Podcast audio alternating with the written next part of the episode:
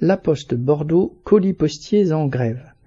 Les postiers de deux centres de distribution des colis de la région bordelaise ont fait grève depuis le 2 novembre pour une prime de polyvalence.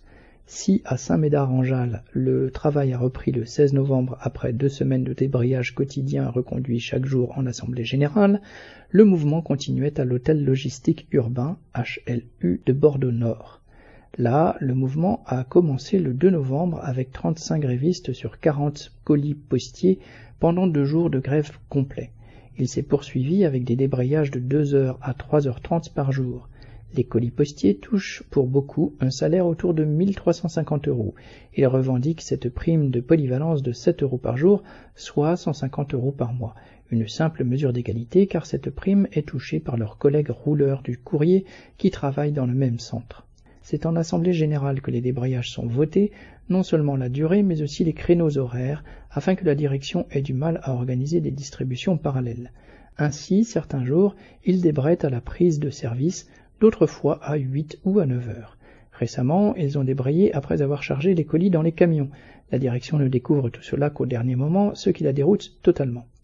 Jeudi 17 novembre, une vingtaine de grévistes, soutenus par la CGT et Sud, se sont invités à une réunion de concertation entre les syndicats et la direction.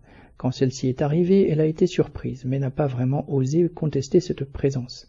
Mais certains syndicats, CFDT et UNSA, l'ont fait, faisant aux grévistes des leçons de dialogue social et leur expliquant qu'ils avaient déjà négocié et, entre guillemets, presque, obtenu une prime de 150 euros, dont 50 en chèque cadeau. Les grévistes, très remontés, les ont envoyés promener et sont sortis pour voter la reconduction de la grève pour le lendemain. Ils sont fiers, non seulement d'avoir relevé la tête, mais aussi de l'organisation démocratique de leur mouvement, où tout est décidé collectivement. Et si 20 parmi les 40 ont arrêté le mouvement, il n'y a pas de coupure entre grévistes et non-grévistes. Jusque-là, les grévistes se sont heurtés à un mur, la direction multipliant les menaces à leur encontre.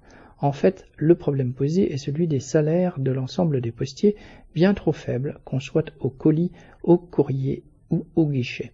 Il faudra s'y mettre tous ensemble pour obtenir les 300 euros qui manquent sur la paye. Correspondant lutte ouvrière.